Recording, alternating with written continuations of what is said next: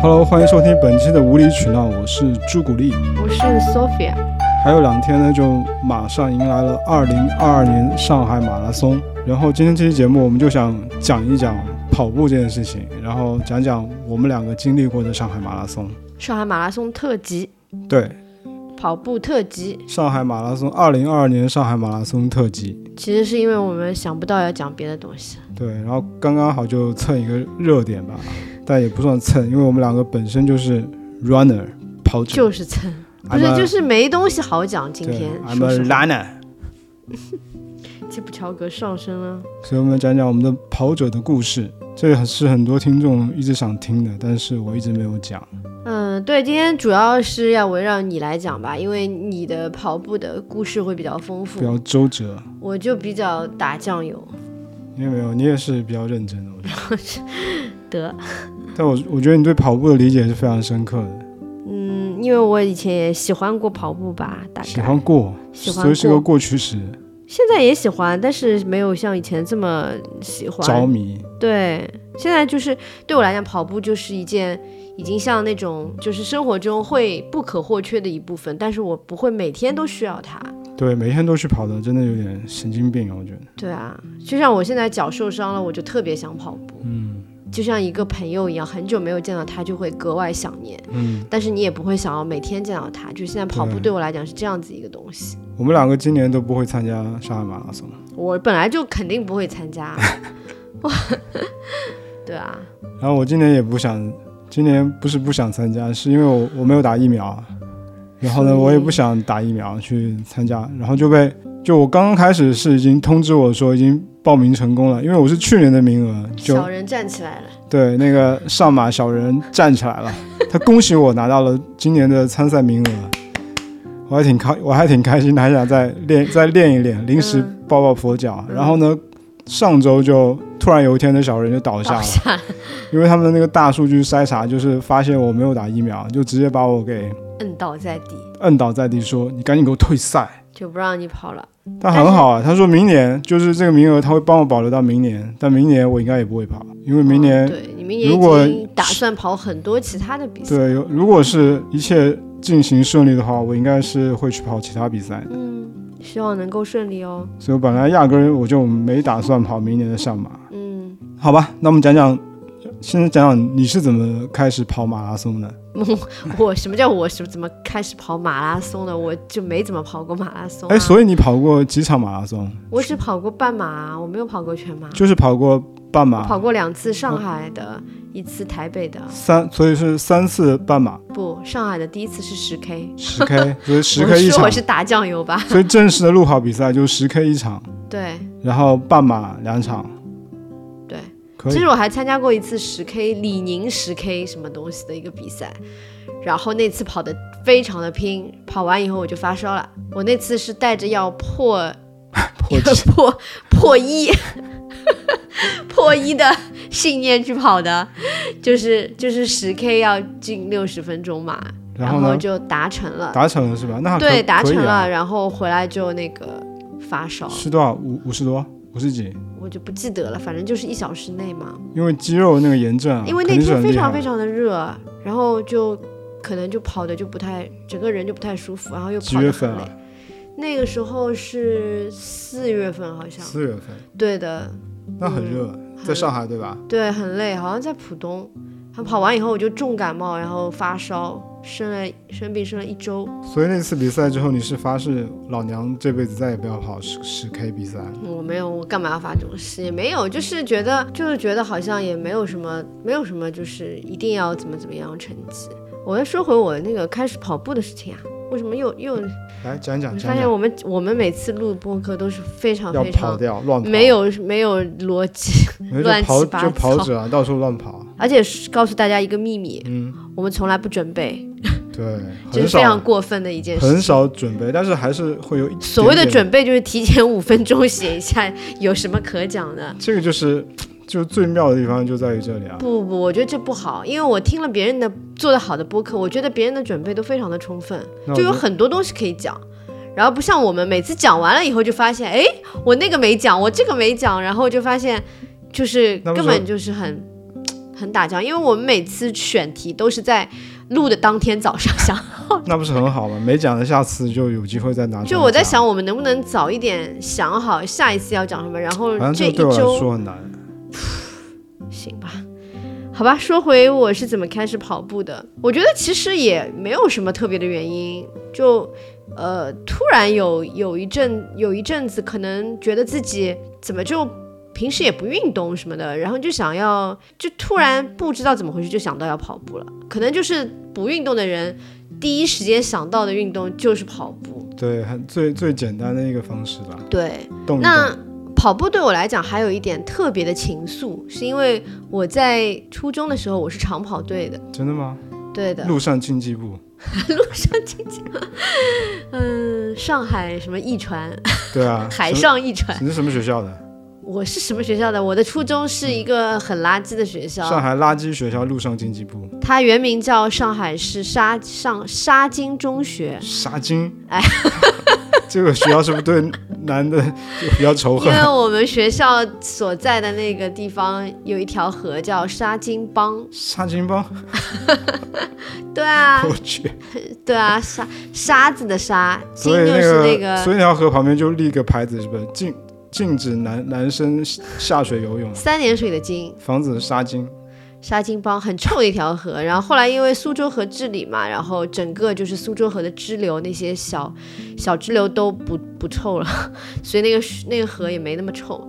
然后我们学校后来就是在我进进这个学校的时候，它被合并给教育学院附中，所以就稍微好一点，但是其实也没有很好。之前我在节目中也讲过，我们学校有很多很多流氓，什么青龙帮啊，什么简直就是古惑仔的上海版。你这不是很很像那个童莫南那个学校吗？对下，快乐学北下关。北下关，上海北下关是吧？对的，对的，很欢乐的一个学校。然后我们那个学校呢，就是他要选选拔那个，每年都会选拔田径队嘛。然后其实不光是田径队，就很多兴趣班，但是田径队都是大家最想去的兴趣班，为什么？就是好玩啊！你可以就小孩子嘛，就喜欢运动嘛，小孩子就是精力无处释放。初中那时候还小，然后我其实就莫名其妙就是也去报名。然后报名的时候，你其实要去比，怎么讲？你就是要参加一些项目，比如说你要跳远，你要跳得很远，你要短跑，你跑得很厉害，什么怎么的。我不知道为什么，在我去选拔的时候，老师就没让我干什么，就让我进了。老师可能就就目测一下你的那个身材，不，我不知道，我觉得那个老师可能就是喜欢我，就看你美啊。对，我觉得我们那体育老师就是真的单纯的爱我，然后就这老师有点，什么都不让我表演啊表现。这老师很危险啊。不，这老师还人还挺好的，就很很温和那种。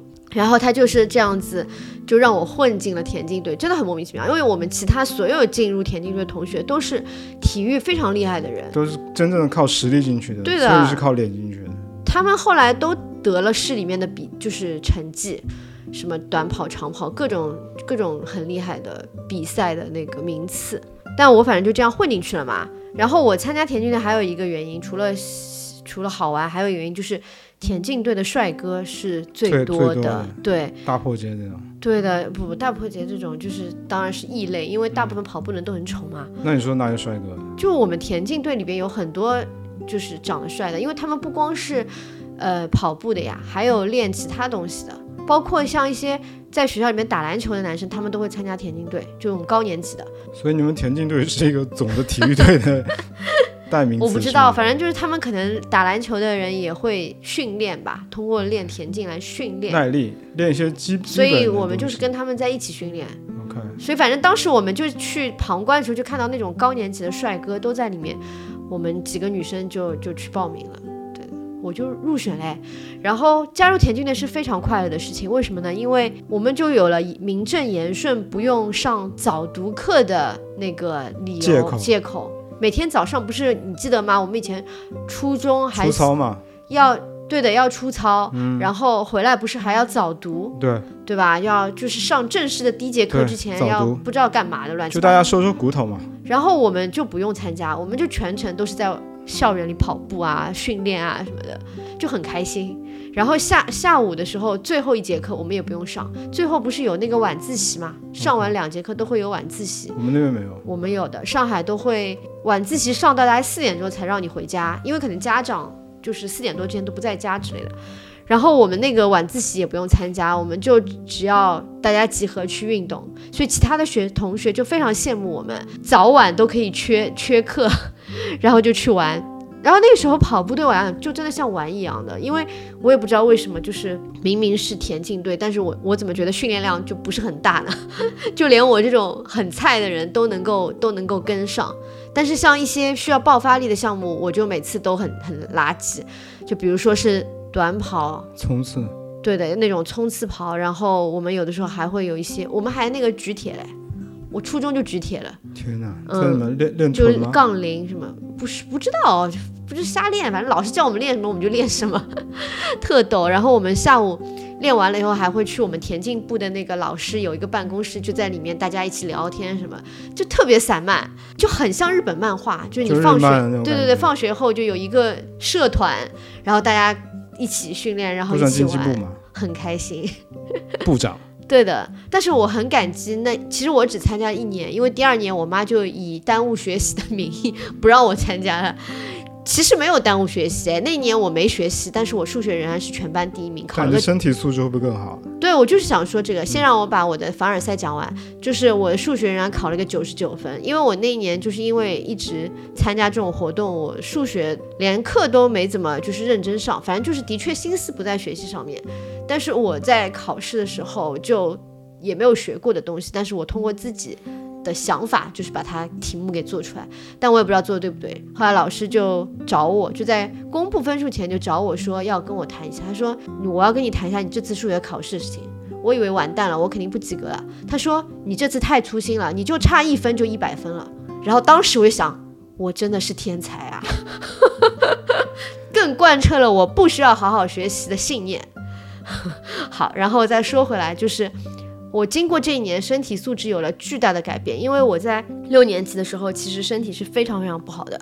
因为我之前说过，我因为家里边没给我什么零花钱，我就不好好吃饭嘛，不是得胃溃疡什么的嘛。其实都是在那一段时间参加了田径队以后，我就就身体素质有很大提高，就不怎么再生病啊什么。再加上后来我又好好吃饭了，所以我就体质一下子有很大的改善。虽然我现在体质还是很不好，但是。但是比起我以前，就是小时候，我妈以前小时候就你知道，她说你如果一年不生病，我就送你一辆自行车。有有一年是这么跟我说的，但我还是很不争气的就生病了。就小时候好像动不动就要生病，但那那那一年跑完步以后，我整个人就打开了，你知道吗？就不像以前那种很弱鸡。所以现在我也是，只要不运动，我的身体就一下子就不行。但是一运动就感觉就是精神啊什么就会很好，活力又回来了。对的。所以我觉得青春期一定要运动，而且好像青春期运动会把很多这种小时候的病给带掉。嗯嗯，我觉得尤其是跑步，其实跑步就是所有运动的一个基础吧。对的，跑跳投嘛，你看跑是放在第一位的，就基本是每个运动他们都都是要从跑步开始的。嗯，对啊，练练心肺啊，练练耐力啊什么的。对啊，而且跑步是个全身的关节和肌肉都在动的一个活动吧，对的一个项目。然后我们那时候不就是他没有什么，有的时候没有什么明确的训练计划，他就让你绕着学校跑圈，就告诉你今天就是跑圈，然后就是从头到尾可能一个小时就这样跑跑跑，也不觉得累，因为他们就也不要求你跑有多快什么的，就大家锻炼耐力。然后下雨天的时候，我们就会青蛙跳跳楼，青蛙跳跳楼跳楼梯，就这样上这样上上下下跳。哎，那个时候体力是真的好，就完全不会觉得累。哎，我想问一下你，你们那时候跑步穿什么鞋子？哎，好问题。就是那种白色的学校的布鞋，就布鞋，对，就那种什么双星啊什么的，对啊，就是女生那个芭蕾舞鞋，芭蕾舞鞋，对我那时候可能稍微好一点了，就是买了一一双，我记得我爸又给给我买了一双那种稍微像运动鞋的运动鞋，但是其实有点像皮鞋的皮鞋，对的，对，就是很不正规。我记得那会儿我们上体育课，老师就说什么体育课穿那个旅旅游鞋来，啊，对对对，叫旅游鞋。对我们上海也是就那个样子，就是旅游鞋，它其实就是运动鞋，但并并没有像现在分的这么专业，什么篮球鞋、跑步鞋、足球鞋，根本没有，完全没有啊！但是你看我们以前也不受伤啊，很可怕啊！现在想想很可怕。包括女生那种芭蕾舞鞋，就是非常薄，对，就几乎就是没有底的那种，就跑八百米哎。就是 Nike Free 比 Free 还薄。所以我跟你讲，现在想想，如果当年我们穿什么，科技跑鞋，那我们当年八百米、啊什么一千米，肯定就跑得很好了呀。跑得很痛苦啊，对，所以以前跑得很累，很痛苦，因为那脚底真的很疼，啪啪啪打而且。你又是扁平足，对啊，对，我记得我那时候穿那种假的那种 Converse，跑什么一一千五什么的，那你以前在学校里边超痛。跑，男生不是要跑一千米吗？，对，你跑的算好的吗？非常差，就最后最后倒数一一两名这样子。因为以前要拼速度的，对，就一定要在多少时间内跑完才算及格。对，我不行，非常痛苦。嗯，那时候跑一千米就要一千一千还是一千五，真的要嗯死啊！我们以前八百米也是，就是从从头到尾都是冲刺。我觉得八百米还好，最可怕的是四百米。四百米那个真的是太累了，太累了。因为一开始就要冲啊，对的，直接就是顶着乳酸的跑嘛，对的，八百米也是顶着乳酸跑，太可怕了。嗯，很可怕。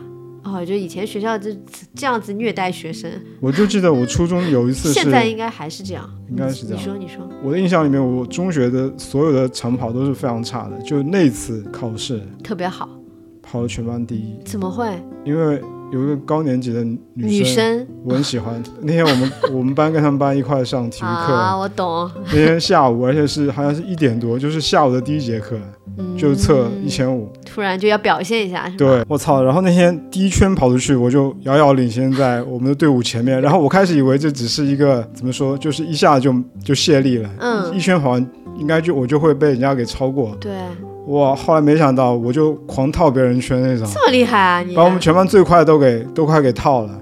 哇然后那天下午，那跑完，那体育老师就过来问我说：“怎么回事 那说明你实力是在的。？”对，而且那天下午好奇怪，我一点都不都不累，就所有人跑得跟狗一样的，因为那个是福州那种夏天，应该是高温嘛。哦说明你从小就是耐高温的。我从小就是耐热高手，对的，就只要给我一点爱情的力量，我立刻就可以脱颖而出。啊，对对对，以前学校里面对，跟那种脱缰的野马一样的，而且完全不累。因为我觉得是那个感觉被，就是那种心情焦虑的心情被就是分散，完全被分是散掉了。肾上腺素驱对动。，你就觉得那个女的一直在看着你，对对对，我懂的。就那晴子一直在看着你。对的，就是像那个鸟在那个吸引异性之后，要对跟其他的公雄雄性的鸟比谁的羽毛更美吗？对，我就看跟谁比谁跑得最快嘛。我们以前也是上体育课的时候，班上的男生和女生是分开，跑步的时候是分开的嘛，但是呃会会会互相就是交叉，因为操场就那么小。对，都在一起嘛，对的，或者就是跟隔壁班的人在一个操场上对上课，都是这样。然后肯定就会看到喜欢的男生嘛，啊。因为多少都会有一些有好感的对，自己班或其他班的男生，然后只要是那种能够看到的情况下，就会跑特别快。真的，对的，就是肾上腺素、荷尔蒙驱动。我觉得这可以做一个宝矿力的广告。哎，对的，完蛋了，完蛋 又，在又在在节节目里。目里面透露创意。对对对，我有一次跑得特别的快，但是那次是很莫名其妙，是因为我感冒。我本来那天不想跑的，结果老师说你可以慢慢跑，但是我不知道为什么那天我感冒，我的身体状态就跑步的状态就特别好好。哎，对的，很奇怪，然后跑出了我就有史以来八百米的最佳成绩。然后我记得我们那个中学上体育课，就好多女生就嗯，借口不跑，就说来大姨妈。是。然后我们男生都在说，就假的，就一看就是偷懒，不想跑，嗯这个也有这么一个武器。但真的好像每次体育课就一堆女生就突然就但是早晚要跑的。对啊，就逃得了今天，逃不了明天。我还有一个印象很深刻的，就是也算是田径队的福利，就我们有一个田径队有一个任务，就是帮初三的其实是学学长们、学长学长学姐们，就是初三他们毕业的时候必须要八百米和一千米及格才能毕业嘛。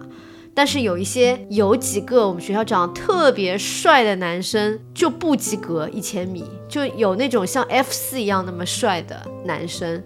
有一个我特别特别喜欢的男生，他就一直不及格，因为他就是就非常的就看上去就是那种怎么讲，就有点阴柔气质的那种帅哥，然后他就是体育非常不行，花泽类，对。然后他我们的任务就是要带他们跑，其实就是做兔子。就兔子啊，对，就那个时候不懂呀，那时候老师说你们带他们跑，我们就也不懂为什么要带。，pacer 呀，对的，所以你很早就是 pacer，对啊，我很早就配色啦。好，所以我那时候就做配色了，而且我还很荣幸的就带了我喜欢的那个学长跑，所以几个人带带你学长跑。好像有两三个人轮流。我操，你学长就那种吉普乔格待遇啊，前面那种破风兔，对啊，而且就是为了让他及格。我没想到这个这个这个事情，我从来第一次听说，这说明我们的田径队的那个教练是很专业、超专业。很懂的，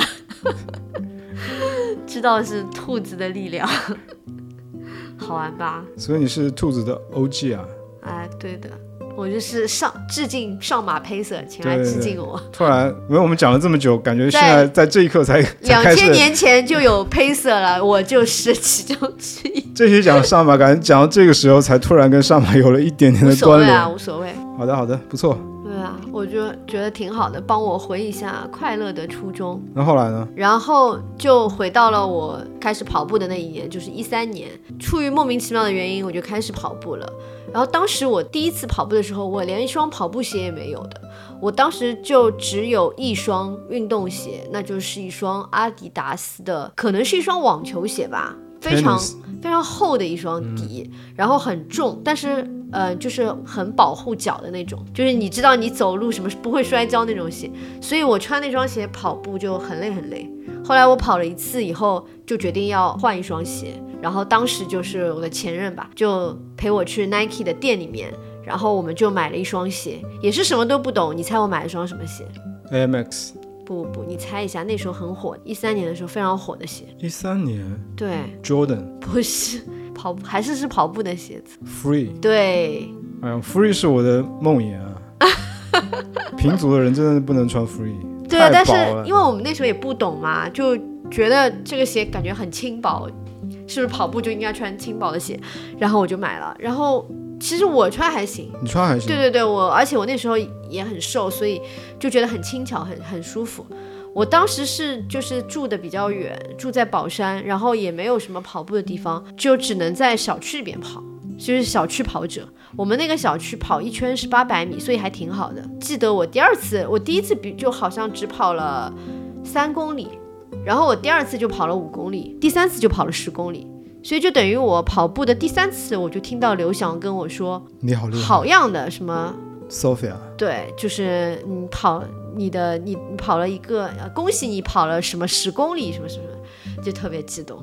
请什么再接再厉。对的，然后就因为那个其实是用了 Nike Plus App 嘛，它里边有有那个刘翔的那个鼓励，我就很喜欢，然后就激励我一直这样跑下去，因为我也想听刘翔会不会继续鼓励我，如果我跑更多的话。其实还因为当时的跑步这件事情结识了新的朋友啊，还有。其实后面有进一家公司，也是做跟跑步相关的事情嘛。我觉得我的事情就先讲到这里。我我想来问一下你吧，嗯，对你，其实你有讲过你是怎么开始跑步的，对吧？在之对，我就想，那我这期就想讲讲讲讲上马吧。对，讲讲我怎么跑马，就什么时候开始跑马跑马拉松。对，其实上马是我的第一场全程马拉松，嗯，之前就完全没接触过。应该是上马那一年哦，上马我是二零一三年跑的，然后二零一三年就是我跑步的那对。对，我是二零一三年五月在新加坡跑了一个半程马拉松，但那个跑那个半程马拉松跑得我很痛苦，很热的，非常热。嗯，然后回来我就想，哎，半程可以跑了，而且在那么热的一个地方跑，我想想挑战。对，我觉得回上海应该可以跑一个年底嘛，冬天、秋天的时候应该是可以跑一个全程马拉松，我就想试一试。然后刚好就是 因缘巧合，就那年上那年是 Nike 第一次好像是在上海要做上海，就好像第一次赞助上海马拉松，然后他们就弄了一个上海什么 Pacer 什么 Ultimate Pacer 训练营，嗯，招募了一些跑者去做兔子，但我的水平是很菜的。我我到那训练营里面，我知道我肯定是不会选他们做什么 pacer 的，因为那些 pacer、他们都是有跑步基础的，都是当时上海马拉松去，当时上海跑圈的算是大神级的一些人吧。嗯，就很早就破三啊什么的，然后就跟他们练了八周，就每周的周末都去一个忘了在什么地方，一个学校的什么操场，然后就按不同的水平来练那个配速，那我都是最慢的那组啊。嗯，其实教练也没指望我去做 pace，就是我跟着他们跑一跑，反正那你觉得你有进步吗？经过这八周？进步肯定是有进步，因为毕竟是系统训练嘛，而且你知道我做事就非常认真的，反正就教练说什么我就做什么。嗯然后那场比赛最后我肯定也是没有选上做 pacer，那我就想去完赛。我第一场比赛我就想跑完就好了，不要出任何危险，因为那时候对我来说马拉松还是一个听起来很有风险的一件一件事情。现在也是，好不好？对，但那会儿就觉得，虽然是跑过半马，但心里还是挺忐忑的，觉得全马不知道能能能能不能干下来。嗯，然后那天我记得我带了大概有七八根姜 你放在哪里呢？放裤子里啊，裤子口袋吗？不是那会儿好像还是那种跑渣，就弄了一个什么腰 腰包之类的腰包，就比较纤细的腰包，但是是藏在那个衣服里面，大家看不出来的，OK，就是腰包，然后往里面塞了什么胶啊、什么盐丸啊，什么都带了，就各种东西。差生装备多，对，就怕死在路上，饿死在路上。大不了退赛呗。对，然后我记得那年跑好像就那年就我非常慢，好像大概最后是四分四十五完赛的，但那年我基本就没有就在散步的感觉，嗯，就那种很轻松的配速在跑，然后然后在路上有的时候超过一些朋友，就认识的朋友，然后还还然后我还会说我我在前面等你们，然后我真的就在前面等他们，可能我就在那边休息。你这是叫跑什么全马？对因为我走走停停。对，我想我跑完就好，然后我、嗯我也我也不在乎什么时间，我就是反正就在路上碰到谁就聊聊天，怎么那么然后？说等等你，我就等，真的就等等你。我那时候可能也是有点累吧，但也没有很累，就想再休息休息，就是不是那种很严肃的态度去跑这个马拉松。那会儿对成绩真的一点追求一点概念都没有，也不知道什么时候跑完会会比较合适，反正就想着关门时间六七七个小时还是六个半，反正跑完就可以了嘛。嗯，反正就嘻嘻哈哈的就就跑完这场比赛了。那你是从什么时候开始对成绩有追求的？就是沾染上跑步这个坏习惯知道吗，不啊，但是你当时跑上马不都是跑完就好了？又什么时候开始突然对成绩有要求了呢？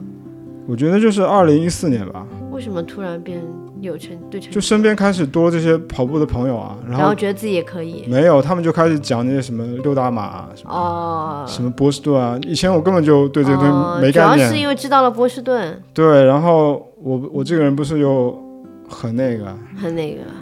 很那个，那个，我我想想怎么说，就是莫名其妙对这些对这些东西觉得听起来很燃，什么波士顿什么什么，如果你是一个马拉松跑者，你这辈子就应该去跑一次波士顿，类似于这样的一些话，把、嗯把我给煽起来了。嗯，我觉得，哎，我应该去跑一下波士顿。如果我认真的要跑一个马拉松的话，你很容易被 PUA，特别容易，特别容易被这些广告啊，这种话就不会打动我，特别容易把我给煽起来。随便。对，我的钱就特别容易被掏出来。嗯，然后呢，二零一四年，其实那年我没有去想去跑那个柏林马拉松的，因为我本来想跑那个 New Balance 那个什么 Color Run，你知道吗？我知道呀，那时候很火的呀。对啊，全程搞的都是那个五颜五颜六色的，不是他们是用那玉哦，米粉？对对就，有有颜料的那个玉米粉往你身上扔，然后最后跑完大家就拍照啊什么的，就很开心的样子。还有一个是那个斯巴达，那个斯巴达，是反正我本来想跑那个 Color Run，那年超火，然后根本报名就没报上。对，Color Run 我就我记得，我就是接到报名没报上通知那天我火了，嗯。然后刚好那天就有一个什么渠道说可以报波士顿马拉松，嗯。说反正就是一报就可以中的那种，嗯，我忘了是什么，是爱燃烧还是什么，反正就有一个波士顿一报就能哦，说错了，柏林，不好意思不好意思口误口误，就是刚好那天知道了一个什么消息说柏林可以随便报，嗯也不也不贵吧，几百块钱就可以报了。那我想 New Balance 你不让我去跑 Color Run，那我就去跑柏林。嗯那我就一气之下，嗯，因为 New Balance 拒绝了我，我就去跑了 Adidas 赞助的柏林马拉松。你这个心理活动实在是太变态了，根本就没有人在跟你作对，然后你就觉得世界在与你为敌，对，整个世界都在与我为敌假想假然后我想就要飞到一个被害妄想症。飞到德国的城市去干一下。嗯但其实那年我是有好好训练的。那二零一四年的夏天，我真的整个夏天都在跑那个低心率的那个训练，所以我的有氧基础打得非常好。嗯那一到柏林九九月底嘛，一飞过去、立刻破四。我原来成绩不就第一次是跑四小时四十五分吗，到了柏林我马上跑了三小时四十六分。所以你上马那次走走停停也能跑四小时四十几，对啊，那还不错哎，就没用力啊，那很很好啊，都不知道什么叫撞墙。因为我们那时候后来去伦敦的时候，嗯你不是跑了一个巨差的一个成绩，吗？二零一六年好像是五小时多。很差那次，没有在上马那次，那个我说那个走走停停那个走，其实还不是走，嗯不是 literally 的走。伦敦那次是真的走，嗯上马就是小跑啊。，OK，柏林一下我就破四了，就是三小时四十六分四十六秒。我现在还有那个成绩证书啊，这个成绩是我查到的。嗯然后我从柏林回来之后，我就报了上马啊。其实到柏林之前已经上马，已经好像已经报成功了。嗯就二零一四年上马，我从本来从柏林回来，我觉得那会儿真的是年轻，就体力好。是的，一回上马，马上就跑了一个三小时四十一分，等于说背靠背的两场比赛我都疲惫了。嗯，突然觉得自己很可以，而且那年二零一四年三小时三三零跑进三三零都算是很厉害的。嗯，你像我对三四三四三四一也算是不错的。没想到之后再也没跑到过这个成绩，就是，不是就是就很多年，短短期内，对短期内再也没跑，就三四一这个成绩是二零一四年我在上马跑的，然后这个成绩一直到二零一九年，就是五年之后对啊，才重新，对啊，我在上在上海这个赛道上，我又提高了，把这个成绩提高了到三小时十一分。对啊，就是我们认识的这几年里面，对一开始就是我认识你的时候，就是知道你跑步挺厉害的嘛，对。但是好像我认识你以后，你就开始一直受伤，对，然后就感冒啊，没有一次是成功的，每一次都是在跑比赛前跟我说腿不舒服了，腿疼了，然后抑郁了，感冒，抑反正每每年都抑郁，对，就很就有很大问题。对的，所以其实上马对我来说，我还是怎么说呢，算是家门口的一场比赛吧。但是其实我跑我跑它并不多，应该就跑了三次。三次还不多，就是你第一次跑的时候是几一三年一四年一三年、一四年，然后就是一九年，就再也没有跑过。那你还记得一三年的时候上马的氛围吗？这里我现在就要讲一讲，我觉得上马的氛围非常好。嗯我没有参加过很多的城市马拉松，就是在中国啊，在中国境内我没有参加过常。州、常州算算算一场吧，就我没参加过很多，不像很对，就不像很多人到处每个城市都去打卡那种跑。嗯。我没参加过很多，但我觉得在上马算是我参加过的就是规格最高的一场城市马拉松吧，就中国中国的。但你没参加过北京的，北马我没参加过。对，我我很想跑，但一直没有机会了。嗯。我觉得上马那个气氛是非常好的，因为就那个气氛不仅仅是在那个赛道上面的，它是从上马那一周就开始，嗯，就大家都很期待，就周一、周二、嗯。周三，大家就很期待，因为马上周四就是那个上马博览会要嗯。开幕了，大家要去那边尤其是前几年疫情前的时候，是挺激动人心的，特别激动，对，大家要去那边去领那个号码号码布啊什么的。像好友见面会一样。我这边就写啊，我就写，我就写 Expo 对我来说就是一个朋友的见面会，对，就所有人都会相约的哪哪一个时刻一块儿去那边去领领东西然后领完装备的话，大家就在现场去，因为 Nike 就很贴心嘛，会弄一个跑者的一个名字的墙，嗯，就把每一个跑。者的名字都放在那个地方，大家就可以去找到自己的名字，然后在那边合影啊什么的。这边要说一下，因为 Nike 是上马的赞助商，对，至少这几年吧，嗯，所以他们可以做这个事情。然后在现场再逛一逛，就很多厂商品牌都对啊，我。们我们品牌不是也去做过吗？对，反正就很开心吧，就感觉就是一个跑者的盛会，大家都在那边 catch up 一下，然后逛一逛，买买东西啊，然后试一试新的鞋啊什么的，就挺好的。对啊，你记不记得前几前是呃是前年吗？嗯就是我的之前在 DDB 的老板，嗯，一个一个苏格兰人，一个苏，他是一个苏格兰人，然后他其实已经离开上海去香港工作了，去香港工作好多年了。我们除了就是呃什么 LinkedIn、Facebook 好友以外，就几乎没有联系了。但是他突然就是在 LinkedIn 上面问我说，能不能搞到上马的名额？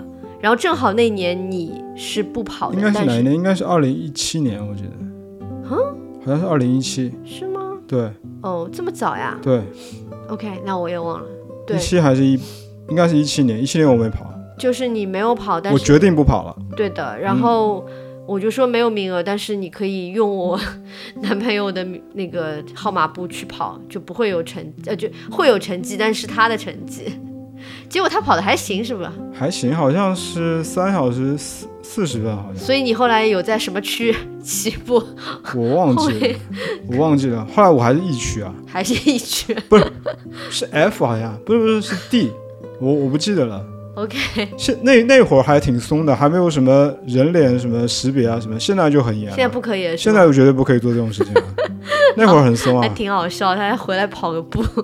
对我把就后来他还给给了我那个报名费，对吧？哦，对，好像是一百一百块钱吧，我记得，好像是。就等于把我把号码号码布给他，让让他帮我去跑的那个比赛。对，然后提醒他要把那个芯片还掉，对，特逗。其实我自己比较难忘的是二零一七年和二二零一九年的马拉松，上海马拉松。七年和一九对，一七年其实我当时是没有跟谁在好好好练的，就自己瞎练。嗯，因为一六年我已经等于说一整年已经放弃了这个跑马拉松这件事情，一七年我就突然的燃起了又想跑一跑，但是那会儿真的是一个很怎么说，很孤立于跑圈外面的一个人。我真的那会儿跑步的人身边已经没有多少跑跑步的朋友了，好像是、哦，不像现在这么多。对，那会儿就感觉自己想练，但也不知道找谁去练，就自己瞎练。是的，然后练到快快到上马的时候，觉得状态也不是很好，就是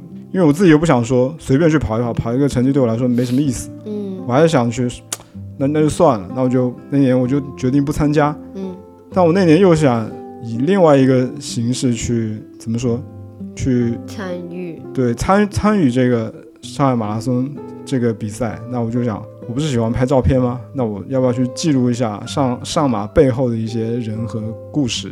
啊、对你记得吗？我记得。然后呢就去拍了一套。对对，有一个有个朋友，他刚好是在对，刚好那会儿有个朋友，他他所在的公司在做上马的东西，那我就问他说，能不能带我去看一看你们的，就是在上马前几天的一些准备工作，我想去跟你们一块儿去，不是跟你们一块儿工作吧，就想去看看你们到底是怎么工作的，然后用我的相相机去记录一下你们工作的画面，然后他说没问题啊，那就在上马大概前两三天的时候。三四天吧，就那个展位还没搭建起来的时候，他我就先进他们公司了，跟他们一块开会啊什么的。然后晚上他们其实有点像那种广告公司，就是很忙的一个状态，跟他们开会啊，他他们就是在那边事无巨细的给大家布置各种各样的任务，嗯然后我就在那边旁听。我记得那个会从下午两点多一直开到晚上九点多，嗯所有人才从会议室里面出来。然后那那帮他们那帮同事年纪都比我小，都是什么嗯九零后，很小的小孩子，都在那边做这些事，很执行的事情。那只有小孩子才有力气做这些事情啊，我们这年龄哪有力气做这些事啊？然后呢，第二天他们就进那个展馆去做一些布置的工作吧。啊然后我也跟他们一块进去吃盒饭啊什么的，就觉得特别辛苦。那你有帮他们忙吗？我没有帮他们忙，我就一直在用相机在咔嚓咔嚓咔嚓记录。那你记得他们做些什么事情吗？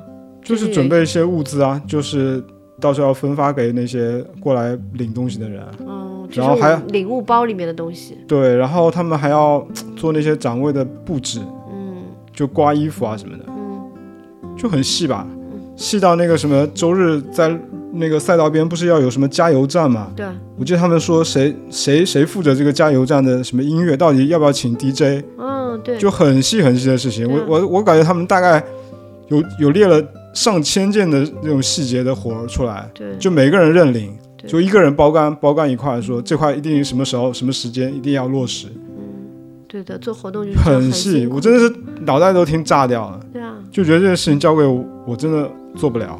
做活动是一个很非常非常细致的活，对的。嗯，很辛苦的。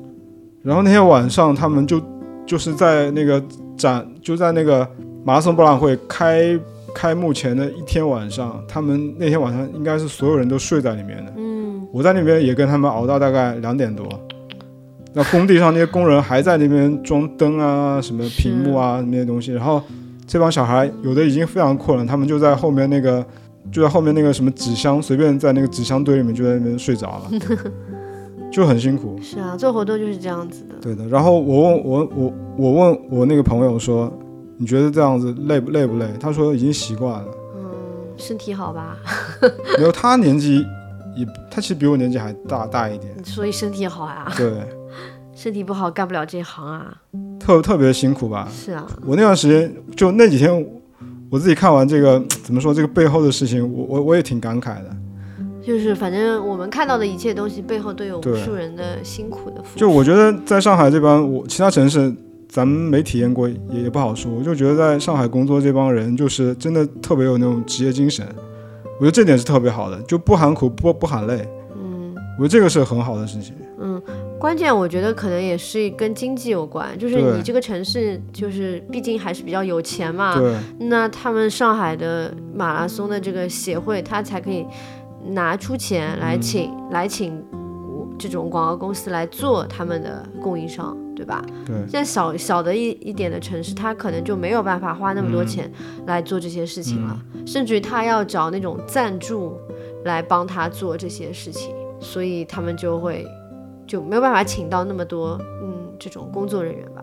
上海不是还有很多志愿者吗？对就除了这些收费工作的人以外，还有很多志愿者。其实像 Pacer 什么都是志愿者，对，但 Pacer 好像据说拿钱，是是有拿钱，好像就是一点辛苦费啦就。但是几乎就是算是免费的，对因为 Pacer 也很辛苦啊，每周都要训练啊，对的。对吧？然后我记得他们在现场不是要做那个领领悟通道嘛，就是在那边搭那个像那叫什么，就折会折返的那种，就你从这个地方进去，你要转一圈，哦然后再这样子蛇形的蛇形的一个通道，然后他们就在那边搭，就是在那边看，到底这个要搭多长才可以很合理的让人群快速的通过，然后又不会引起那个堵塞堵塞。就是在上马，很多人说在上马体那个博览会体验好，我觉得就是你们觉得是一个很轻松的事情，但是背后有多少人在做这个付出和没这个人说很轻松啊。不是很轻松，就是很多人会觉得上马很好，嗯或者到其他展会、其他的博览会觉得没这么好。嗯，那上马真的这个展会是后面花了很多心思在做这个事情的。对的，或者说别的赛事没有那么好，是因为他没有这个财力去做嗯这些事情，嗯，不是说他不想做好，就没办法。对。那二零一七年，我以这个观察者的身份去看那年的上马，我有一件事情，其实在我心里面一直挥之不去，就算是一个烙印吧。嗯，因为我当年我自己在我自己的公众号上也写了一篇文章，然后写完这篇文章发出去呢，然后过了一会儿我就把它给删了，因为我在后文章的最后埋了一个彩蛋，算是这年上马给我留下最感动的一幕吧。但是因为我怕影响到别人的工作，我就把这个彩蛋给删掉了。然后很多人看到了这个彩蛋，但也很多人没看到，甚至我今天发微博都有一个朋友在下面问我说：“我还记得你的那个彩蛋。嗯，”那我觉得我印象很深刻。对，然后我觉得是时候可以在这个我们的无理取闹里面跟大家再分享一下五年前我让我非常印印象很深刻的这个这这一幕吧。就二零一七年上海马拉松那天早上，上海马拉松鸣枪是早上的七点，我跟那个我的朋友就是他们那帮工作人员在那个离起点很近的地方吧，大概就是什么金陵东路啊，就是这些九江路，就是从这个地方从这些路进去就是上马的那个起跑区，很多跑者的活那会儿都在那边已经开始做那个热身啊，做准备啊，然后差不多就进进去了。然后我们是不能进去的，因为我们是没有那个号码布的，只有参赛选手才可以进去。嗯然后呢，我那天就在那个进那个通道的那个外面就是拍照，然后看到一个大爷，就是一个上海的老大爷，穿的一身不是那种很专业的那种，不就不是那种很新潮的那种跑步的装备吧，就是普通公园里面大爷跑步穿那种，汗衫，也不算是汗衫汗，衫短裤，就比较复古的那种老的那种背心和短裤，哦但也是跑步的那一身行头。嗯。然后这个大爷就特别焦虑的在那个地方搓搓手啊什么的，但他还在做热身，他全身已经穿成那个样子，但是我看到他身上是没有号码布的，他想怎样？然后我就留了个心，我就上去问他说：“你怎么还不进去？”因为我看表差不多只有十五分钟了，嗯马上就要发枪了。我说：“你怎么还不进去？”然后大爷看到我上来就，他看到我身上，当时我朋友给了我一张那个媒媒体的那个记者证，就挂在我的胸前。然后那大爷看到我就像看到救星一样的，他就说：“你有没有号码号码布？”他说：“我根本就没报上名，因为上马的规定是七十岁好像就不能报名了。”哦，孙爷爷不能参加，好像是的，反正就是孙爷爷其实就是拿假身份，就别人的身份证去报名的。当时那个广告里边就是这样子写。耐克那个跑了就懂里面的孙爷爷。反正这位孙爷爷，这位孙爷爷，这位孙爷爷，就我见到这个孙爷爷，他是没有号码布的，嗯然后距离发枪又只有那么短的时间，那我就刚好我朋友在我旁边，但他是在指挥做其他的事情，也很忙的一个状态。那我于心不忍，就赶紧就跑到我朋友那边说，就跟他说了这样一个事儿，就指着那个远远处那个孙爷爷跟他说，这这个大爷他没有号码布，但是想跑上马，我们有没有什么办法可以帮他？然后朋友就眉头皱了一下，但是突然就从他的包里面拿出一叠的号码布，然后说你赶紧拿一张给给这个大爷，让他赶紧进去。反正我就那时候就知道，其实他们是工作人员身上是有几张备用的号码布的，就是大家听到这一段以后，不要对外张扬啊。对。然后呢，我就拿了这张号码布，就赶紧给那个大爷了。那个大爷就别上了，就就进去了，就一个劲的给给我鞠躬。嗯但是其实以上就是会担心他们有一些危险嘛。对对，我我们不提倡啊。对我们不是在讲那个上马的这个这个这个什么这个参赛的这个规矩不够好，但是我觉得从人情的角度对从人情的角度，这件事情确实让我特别感动。对，就是嗯，就是这是我的自由嘛。虽然我已经超过七十岁了，但是我有想要跑马拉松的自由，我愿意承担这个。但我不知道现在这个报名的这个办法有没有改但。好像一直以来都是这样子的，所以就是当时孙爷爷为什么很有意思，就是因为他这个故事。就当时就是有一个，就 Nike 的跑了旧董里面有孙爷爷这个人嘛，其实他背后每一个当时每一个跑者背后都有一个故事的，然后都是有一个都会有一个长一点的那种片子去讲他们的跑步故事。然后孙爷爷就是因为他超过七十岁，他就不断的拿别人的身份证去报名，就非常可爱。当时我就是把这个彩蛋，其实我写在我的那个公众号的最后，但是我就最后把它给删掉了。但是这个事情还是挺让人触动的。对，我觉得就如果上马背后有一些你们看不见的故事，这个故事可能算是对我自己来说是一个最难忘的故事。嗯，我觉得这是上海这个城市，这个这个温度，就是在那一刻，我我我是感觉到的，Make your dream come true。绝对的。我突然觉得上海非常牛逼。这个老爷爷怎么不拿自己什么小孩啊什么的身份证去报个名？对啊，我现在其实特别希望这个大爷还还还在跑吧。嗯是不是联想到自己七十岁以后对啊，我觉得我七十岁，如果我不让你跑，对很难受。那算了吧，不让我上跑就不让我跑呗。我他妈又不是我又不一定又不一定非要跑。可以去苗江路跑，对，那那会儿我我觉得我可能七十岁，你不让我跑，那就不让我跑好了。反正就自己天下那么多马拉松，我非为什么非要跑那你说他为什么那么想跑呢？他没老人肯定不像我们现我们老的时候可以随便出去啊。那个大爷对啊，他以前没跑过，没有可能也跑过，但反正就是到了这个年龄就把你卡在这个地方。所以有可能你到那个年龄也会想要跑。但我觉得我到这个年龄，我就不一定要跑上海马拉松。我因为我本来对上海马拉松就没有执念。全世界那么多马拉松，我为什么非要跑这场比赛有可能他觉得其实有可能那天是他生日，他想要送给自己一个生日礼物。然后又他又是上海人，又不知道的，你没有去采访这个老爷爷。我想讲一讲我第一次跑上海马拉松的那个就是感受。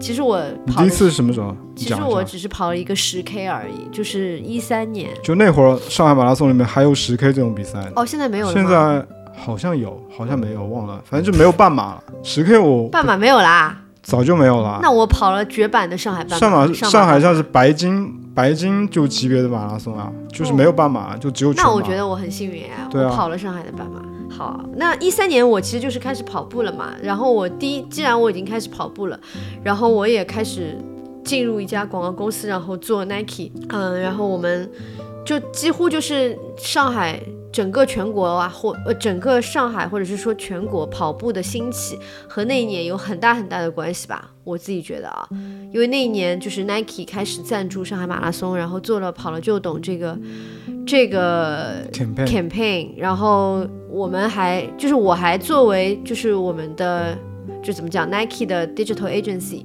然后做了跑团，就是 Nike Plus Run Club 跑团这件事情，把上海或者是全国的，就是就是支持大家来建立跑团，然后有去推广这些跑团文化。我记得当时有西安的怪兽跑团啊，什么就一些很大很大的全国各地的跑团，就 Nike 都会请那个团长出席一些活动，或者是我们安排一个饭局等等，或者是给到一些装备的福利。所以我就觉得那一年我跟跑步结下了很深很深的缘分。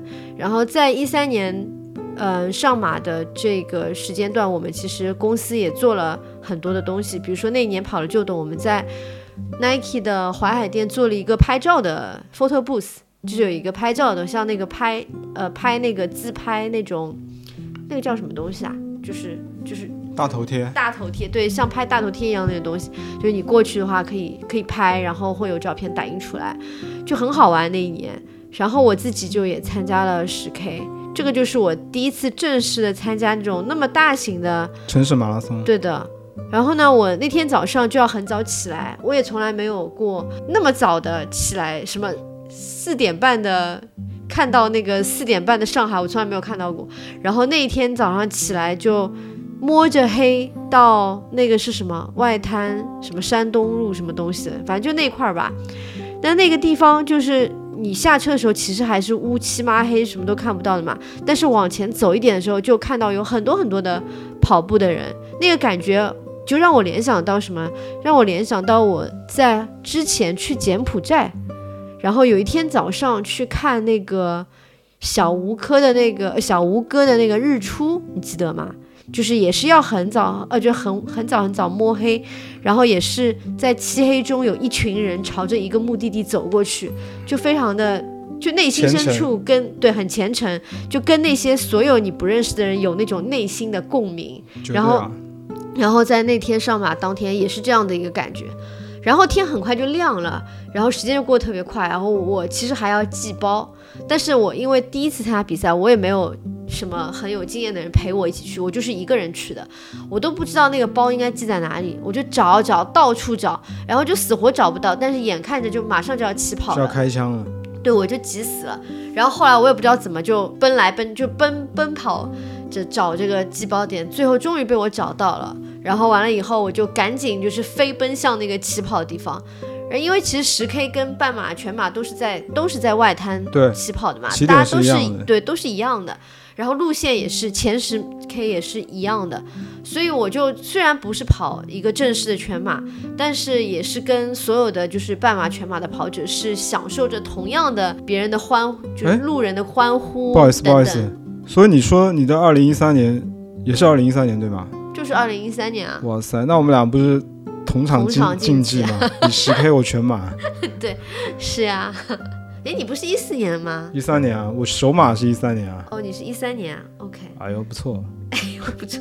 对啊，然后我当时还。哦，那天还很特别，你知道吗？因为那天我的外公外婆就是好像是我忘了是外公生日还是外婆生日，然后我我妈就安排了一个生日礼物给他们，嗯，就是让他们住花园饭店住一晚上，所以他们在前一天其实已经住进花园饭店了，不就在那个瑞金路那边嘛，淮海路瑞金路那边，然后我其实就是要跑完以后就是去花园饭店和他们会合，然后我们一起吃饭。所以，我就是那天对我来讲很特别，有很多这种家庭啊什么的事情都混合合在一起。然后我记得我爸好像还在电视上看了马拉松转播，因为他知道我会跑。所以你爸以为你跑马拉松是吧？他反正也搞不清楚，他们觉得十 K 已经很厉害。哎，真的很多那种明星团队在宣传艺人，说什么跑了什么马周笔畅，周笔畅马拉松跑者，妈就跑了一个，对他其实就是跑了一个。芝加哥马拉松的五 K，而且而且他跑完的时候全马还没开始，因为五 K 是提前一天跑的。对，是前一天，就是一个就 marathon weekend。对的，然后就新闻已经出来说周笔畅已经跑了一个马拉松，对，然后我们就很懵，不。还没开始啊，怎么就跑了呢？然后后来发现，哦，原来是五 K。所以大家不要被这些艺人团队什么公关稿骗了。对的。什么全什么马拉松跑者，去你妈的！对。然后我那天就非常非常的激动，因为从来没有经历过这么大的场面，然后就热血沸腾。而且我不知道，原来马拉松的这个街道就是所有的就是没有车了嘛，就等于封路，然后为马拉松的跑者开道。然后我们就跑在那些平时一直经过的什么南京路啊、淮海路，对啊，但是没有人，就没有车，都只有跑者和旁边欢呼的人群。而且那一段的，我感觉那段气氛应该是最好的吧，特别好。对不对？南京西路嘛，然后对啊到那个本身对淮海路那边对，本身就是，而且有很多那种上海的阿姨会给你击掌。上海阿姨可疯狂了，对的喊他妈的对啊，那那个时候真的是气氛非常的好，加油加油加油！觉得好笑。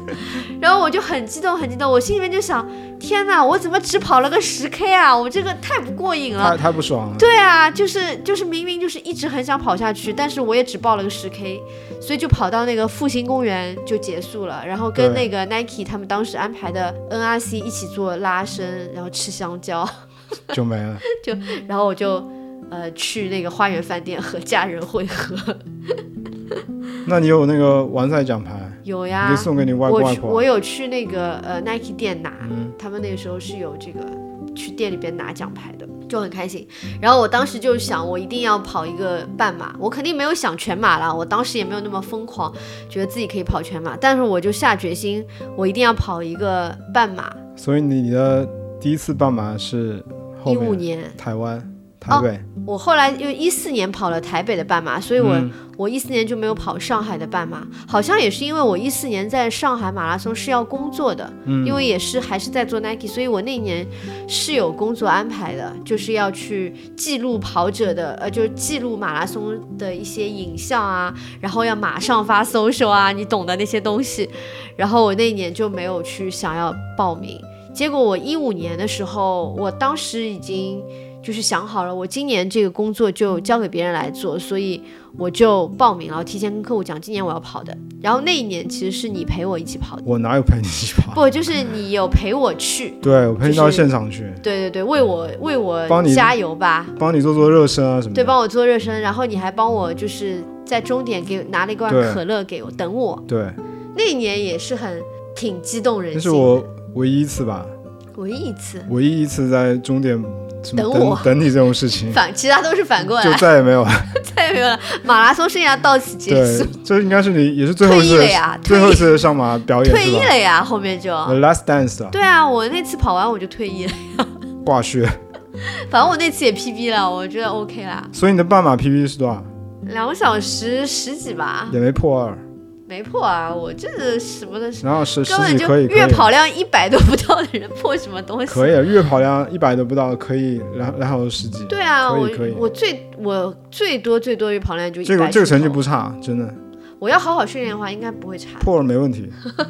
至 少以我那时候的身材。所以那一年我其实是呃我跑步以来就是跑量最多的一年，一五嗯年，因为那一年就是进入了一个健身的疯狂期，然后开始跑跑步啊 NTC，然后 NTC 就对我的这个整个的速度有很大的提升嘛，所以我就有信心了，我觉得呃我可以冲一冲成绩，其实是有点想破二，但是也没有什么好好训练，所以就觉得只要 PB 就好啦。然后那那天是你早上先到我家里来，对吧？然后我们俩一起就出门，你还在那个，就是我们找了一个，我们找了一个离起点比较近的地方，一个酒店酒店，对，上厕所。像如家，就我说我想上厕所，然后就到里面去找，但是找不到厕所。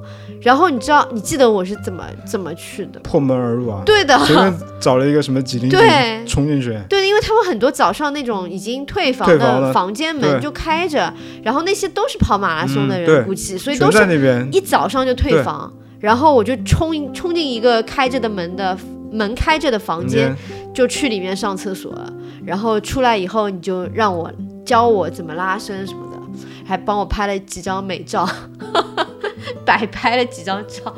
然后就去跑，就去那个跑那个上。那天其实天气还不错，下着小雨。小雨，对的我，记得你还穿着雨衣跑了一段是吧？穿了一个那种皮肤雨衣很，很对薄很薄 Nike 的那种，然后就破了皮就反正就 PB 了，就很开心。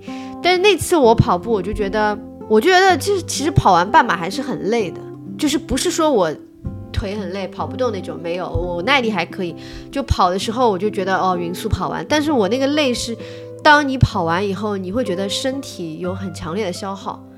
就就我结果我好像第二天就生病了，又发烧，不是发烧，尿路感染。真的吗？真的，就是女生很容易得尿路感染，只要只要就是抵抗力对，抵抗力下降，然后可能那天就也没怎么喝水，因为脱水嘛。然后我们俩当天晚上还去吃了个火锅，我不记得了。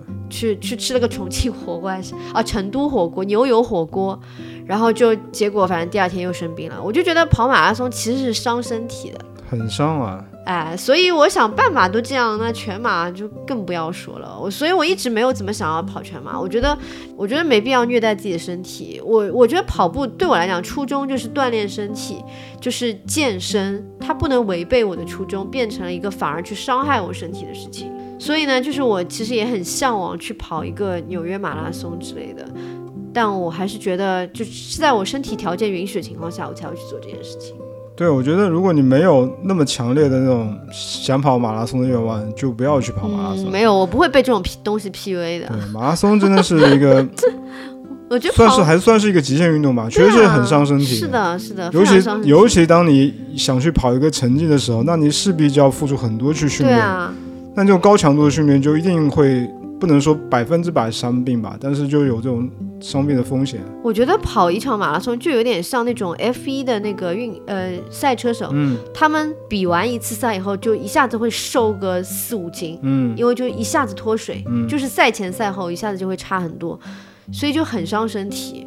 就是你的其实人体的代谢是一下子你被就是怎么讲，身体新陈代谢本身是有它自己的一个速度的嘛，对，然后你等于是强迫它加快那个代谢，把可能它会消耗一些本身是好的东西，就是让你的营养跟不上。对啊，我这几天看那个短视频嘛，老老是推送那种什么，老是推那种什么赛前三周教你如何训练，然后备战马拉松。我我觉得这种视频根本就不应该放出来。抖音吗？小红书哎，小红书也有啊、我觉得这种视频就特别特别害人，嗯，就你根本就不应该去做这样的一个视频。马拉松怎么可能准备三周就准备好呢？这是弄不好是要出人命的事情。是的，应该科就应该科学的跟大家说，如果你没有超过十六周，嗯，如果你没有十六周的去准备这个，至少十六周吧，去哎，这个我也可以有。有发言权，因为我们以前做 Nike 的时候是有跟那个教陶陶 教练，对，陶教练，我现在还在关注他的微博，我也是今天是一个非常发一些那种低爱俗的东西。非常可爱的大叔。陶教练就是帮我们做那个跑呃赛前的训练计划嘛，然后我们当时就是会定一个最短的一个训练计划，然后就是八周，不可以短于八周，至少是八周啊。但是最好就是十六周、三十二周这种，越长越好嘛。对啊，一般好像就是标准的是十六周训练计划，但是你要是要突击一下的话，就是八周是最最最起码的。对啊，特别对那些一次跑马拉松都没有跑过的人来说，千万不要听信了听信了这些短视频博主的这些，会会错会受错误的伤的，会出现很多问题。对，我我们那天还在说嘛，就如果你只只准备了三周，你去跑马拉松，你能跑下来，你你牛逼，也说明你的运气足够好，或者就说我就慢慢跑，跑不动我就走走那种。但是会会非常痛苦。嗯，你跑了对就是大概可能我觉得半程之后就很痛苦。就是要做好这种心理准备。对，嗯，那你的第二个上上马，上马，刚刚说了，就是就是你不是说你有两件事情特别印象深刻吗？哦你说第二个印象深刻的就是第二件在上马发生的让我印象很深刻的事情是吧？啊那肯定是二零一九年啊。一九年，一九年那年就是我在上马上马赛道的最好记录嘛，对啊，三幺就是我，在终点对等你。也是我我个人最好的记录。但是让我感动的并让我印象很深刻，并不是我自己的这个成绩吧，是另外一件事情。嗯就二零一九年，我儿子去做那个赛道的志愿者，嗯就边上的市呃市民志愿者，嗯因为我让他去准备一些红牛啊、香蕉啊、什么呃橘子啊这些给那些跑者，我说你去做做公益，对做做公益吧。他倒是愿意，他倒是愿意，那会儿他二零一九年应该是十一岁，还很善良。还是个温柔可爱的小男孩。他那会儿大概在我安排他在二十七公里那个地方，我说你在那个地方，你就在那个地方做公益。那会儿大家应该都很累，很需要做这，很需要补给吧。对，然后呢，我那天跑过去的时候，应该二十七公里的对面就是不是要折返吗？对，我应该是跑到二十公里的时候就已经看到，我忘了，反正就是我在二二十几公里的时候看到他，但是我经过他身边，我要再折返回来，我才能到他，面前。然后呢，我就折返过来，跑跑跑跑到他面前，很远，大概几百米的地方，一两百米的地方，我看到他，然后他也看到我。那会儿呢，他就做了一个非常经典的动作，什么？他是他是端着一个托盘在那个地方的，嗯那托盘上面好像已经没没有红牛了，嗯他是把一罐红牛放在地上，嗯，我我当时也不知道他为什么把那罐红牛放到地上，然后他蹲下来，他拖着那个托盘蹲下来，然后把地上的红牛捡起来，然后递给我，嗯。我拿走就打开就喝了就跑走，然后嗯。事后他妈他妈妈告诉我说，他准备了好多罐红牛，然后那罐那些红牛都被跑者一罐一罐的拿拿走了。他说他我要要留要留一罐，他说他要留一罐给给给爸爸，就放到地上。嗯，所以他看到我之后，他是啊从蹲、所以就说蹲下来，你在接到的时候，你不知道为什么是这罐红牛是在地上的，而不是已经在托盘上。对对对对，后来你才明白，对我后来我才明白，哦因为它放在上面就会被别人拿走，就会被别人拿走。对。他特地留一罐放在地上，而且那罐我那罐他是已经把那个拉环给拉开了，所以我其实到他身边的时候，我其实没有多余的力气再去拉那个拉环，就会很、哦很费劲。那会不会拿的时候会洒啊？不会啊，我就拿到手上，我大概也就喝了两三口，我就我就扔掉了。然后呢，这个东西，这个视频我去年做了一个短视频放在我的小红书，没想到这个视频竟然现在的播放量已经是一百九十六万了，哇，然后七万七万七点多万的点赞，好厉害！所有人都在所有人都在留言，就嗯跟我说这个小孩让他们看了非常感动啊什么的，因为 我儿子最后他自己知道吗？我跟他说过这个事儿，你你有把这个视频给他看吗？我有给他看啊。他知道现在已经有这么多点赞了，我不知道他知道不知道，现在已经这我觉得你可以跟这么厉害他讲讲。哎，然后我小红书我就一直不更新，我就把这个我就把这个视频放在置顶，嗯，然后就我每天早上几乎一醒来点开就看到这个什么超过就九十九的什么超过九十九的什么点赞啊，哇，就是基本就是一直在给这条视频点赞。可以可以，尤其最近上马，我不知道小红书是不是给给我流量还是怎么样，好多人就点赞，然后说好多人说看了好几遍就感动哭了什么的。而且就是有一个人后来跟你说，对，因为我我我有个朋友，他是北京黑马的，就是 Nike 那个黑马的一个团队的一个哥们儿。就当时我跑完马拉松那天，我就把那件事情，就把这个视频发在我的朋友圈。就那会儿我还是用朋友圈的。然后我这个北京的这个黑马的朋友看到，就给我留言说，穿绿色衣服这个衣服的这个小朋友是你儿子啊？他说我喝了他的红牛，然后说让我谢谢谢谢我儿子，嗯就让我替他说一声谢谢。嗯，当时他做这个事情就让我觉得特特感动，然后也也一直给我留下很深的印象吧。嗯，这个是你让他做的一件很有意义的事情。对，然后我，然后那个小红书上就很多人给我留言，就很多特别不友好的人，嗯，我也不我也不能说是不友好吧，他们就说你你你放那个视频是不是什么红牛的广告啊什么的，啊，然后我 真我就是说他妈你想多，真是够了。就大家能不能有一些这种真的我觉得是这样的，就是大家都是动不动就是很功利心的去想别人。对什么商务啊什么对，对对对对，没错。请请拿出一点点善意好吗？那今天是周五，然后明天大家明天晚上大家就是要跑上海马拉松的人就要做一些准备了。那我那我就来讲一讲明天大家到底要准备些什么，就以我自己的一些经验吧。明天我觉得大家明天是周六，大家就多喝水，就是没事儿就多喝水。就周日早上不要以一个缺水的状态站到那个起跑线上面，然后明天晚上就尽量早点睡吧。虽然说明天晚上应该不会睡得很好，因为有点兴奋，嗯，所以尽量早点睡。因为我猜大家一定是会很早就醒来的，因为早上马是早上七点发枪，一般是我们早上四点就会醒来，正常的要去排空。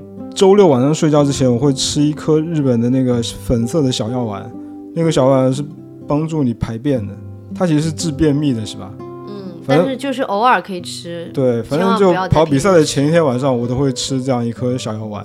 那周日早上醒来就很快的会把肚子给清空，然后呢，早上去起点之前不要吃太多东西，我觉得也不要吃平时没吃过的东西，就吃一些面包、白的吐司就好了。然后前一天是不是要吃碳水啊？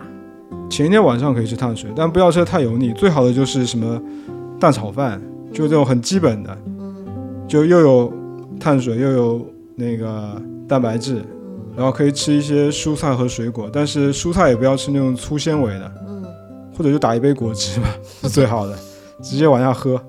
然后到起点的话，我觉得大家赛前我自己有一个习惯是吃一根能量胶。嗯就把第一个能量胶放在起跑前的十分钟、十五分钟吃下去，这样起跑之后，你可以可以帮助你前十公里，我觉得不需要再补给了。我从来没吃过能量胶。能量胶，嗯，现在能量胶有的还蛮好吃的。就是那个水果味道的，而且不是很有的是有的能能量胶就是那种很黏的，但是跑半马不需要吃能量胶。跑半马不需要，对，所以从来喝点水就好了。好了，基本也就这样子吧。你这给了什么 tips？给了跟没给差不多。